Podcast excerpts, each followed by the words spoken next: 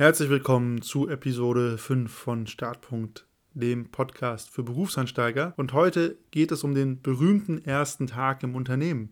Wenn also deine Bewerbungen und deine Vorstellungsgespräche gut liefen und du ein Angebot bekommen hast und dieses auch annimmst, dann kommt irgendwann der Punkt, an dem du deinen ersten Tag im neuen Unternehmen, im neuen Job haben wirst. Das Spannende am ersten Tag ist, der bleibt was Besonderes, egal ob beim ersten oder beim zehnten Job. Erst ab diesem Tag zeigt sich, ob der Eindruck aus dem Vorstellungsgespräch sich wirklich bewahrheitet und wie das Unternehmen und die Menschen in ihm ticken.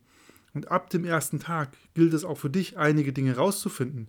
Wie ist die offizielle und wie die inoffizielle Hierarchie? Was sind wichtige Themen im Unternehmen?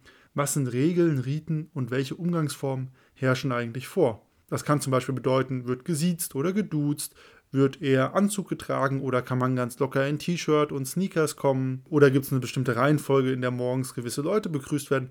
Da gibt es ganz viele implizite und explizite Regeln, an die man sich erstmal gewöhnen muss. Gleichzeitig sind viele Berufseinsteiger vor ihrem ersten Tag sehr nervös. Und das ist ganz normal und super verständlich, denn man weiß nicht, was auf einen zukommt. Darüber hinaus sind Berufsanfänger sehr, sehr sensitiv für alle Kleinigkeiten und Reaktionen, die sie an diesem ersten Tag, aber auch darüber hinaus wahrnehmen. Hat der Kollege komisch geguckt? Hat da irgendwer eine Augenbraue gehoben? Warum hat mir jemand nicht zugehört? Warum sitze ich jetzt hier für ein paar Minuten alleine? Und so weiter. Das sind viele Gedanken, die einen sehr nervös machen können, auch währenddessen. Dazu zwei grundsätzliche Aspekte.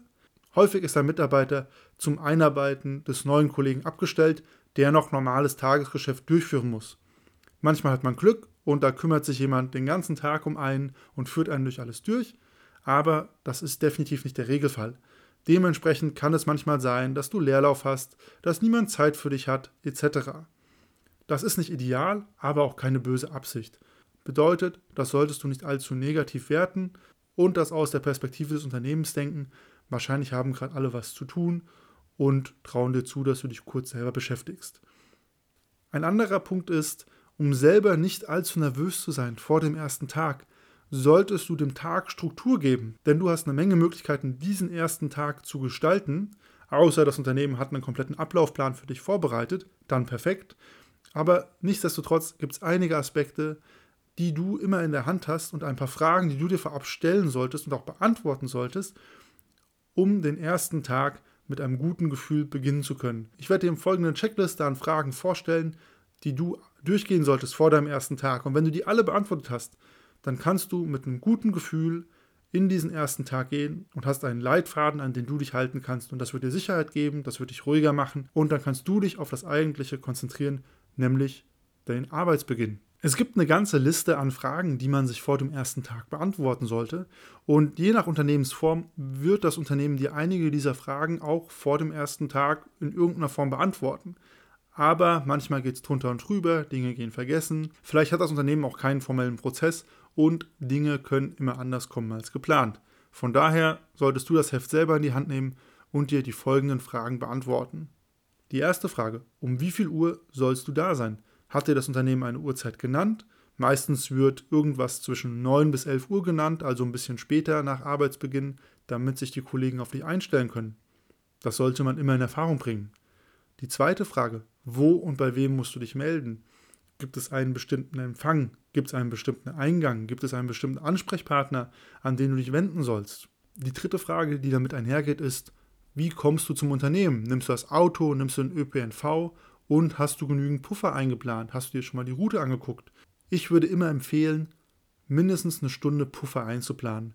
Im Zweifel machst du halt noch einen Spaziergang um das Gebäude drumherum oder bleibst ein bisschen im Auto sitzen, aber lieber mit Puffer ankommen, Zeit haben, anstatt super abgehetzt und gestresst anzukommen, weil vielleicht Stau war oder die Bahn Verspätung hatte. Die vierte Frage, die du immer stellen solltest, ist, wie ist denn eigentlich der Dresscode? Gegebenenfalls hat sich das schon im Vorstellungsgespräch beantwortet. Manche Unternehmen haben Anzugspflicht, manche nicht. Du wirst es wahrscheinlich auch, wenn du durch das Unternehmen geführt wurdest, beim Vorstellungsgespräch ein bisschen festgestellt haben aber es gibt natürlich formellere oder legere Dresscodes und das kannst du auch bei deinem Ansprechpartner vorab fragen, was genau erwartet wird.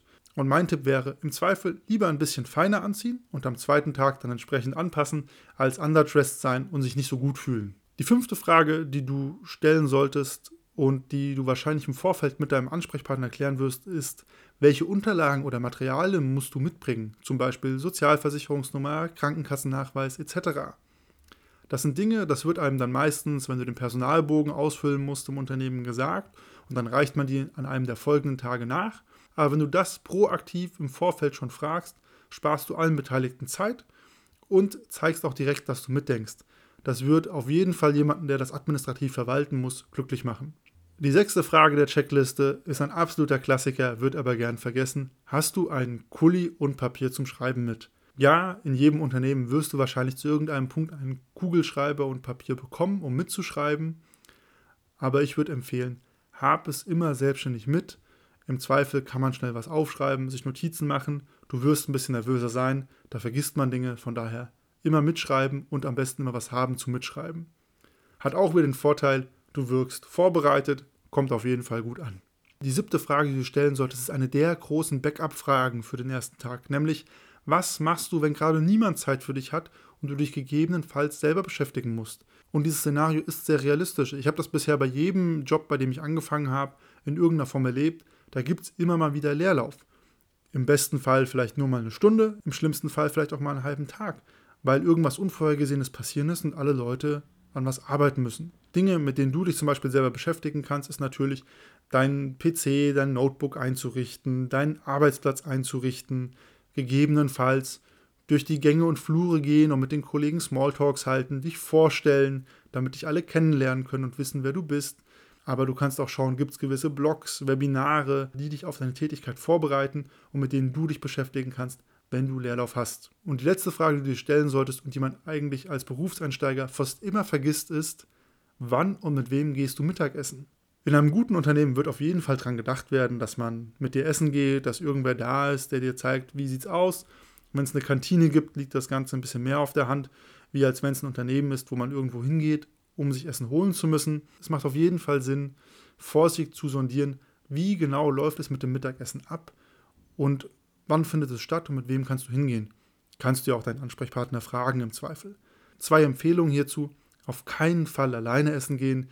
Das macht zum einen einen traurigen Eindruck, aber es wird dich selber auch ein bisschen nervöser und unruhiger machen. Versuch also auf jeden Fall irgendwo mitzugehen, damit du ein bisschen im Gespräch bist, die Leute dich kennenlernen können, aber auch du jeden kennenlernen kannst. Und falls es doch hart auf hart kommt, manchmal passieren die Dinge nicht so wie geplant, hab auf jeden Fall ein Notfallbrot mit eingepackt, dass du irgendwas zu essen hast, falls die Dinge doch ein bisschen anders kommen als geplant. Und wenn du diese Fragen vorab durchgehst und beantworten kannst, dann musst du dir um deinen ersten Tag eigentlich keine Sorgen mehr machen.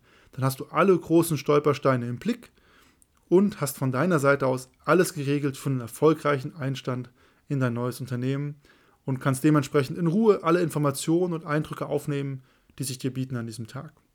Das war's mit Episode 5. Wie immer freue ich mich über Fragen, Kommentare, Rückmeldungen zum Inhalt. Gerne baue ich auch eure Fragen in folgende Episoden mit ein. In der nächsten Episode wird es dann um das Thema gehen, das für jeden Berufsansteiger noch schlimmer ist als der erste Tag, nämlich die berühmt-berüchtigte Probezeit, die für viele Leute ein absoluter Stressfaktor ist. Und ich werde ein bisschen darüber reden, was die Probezeit besonders macht und warum du dir nicht übermäßig Sorgen machen solltest in der Probezeit. In diesem Sinne, bis zum nächsten Mal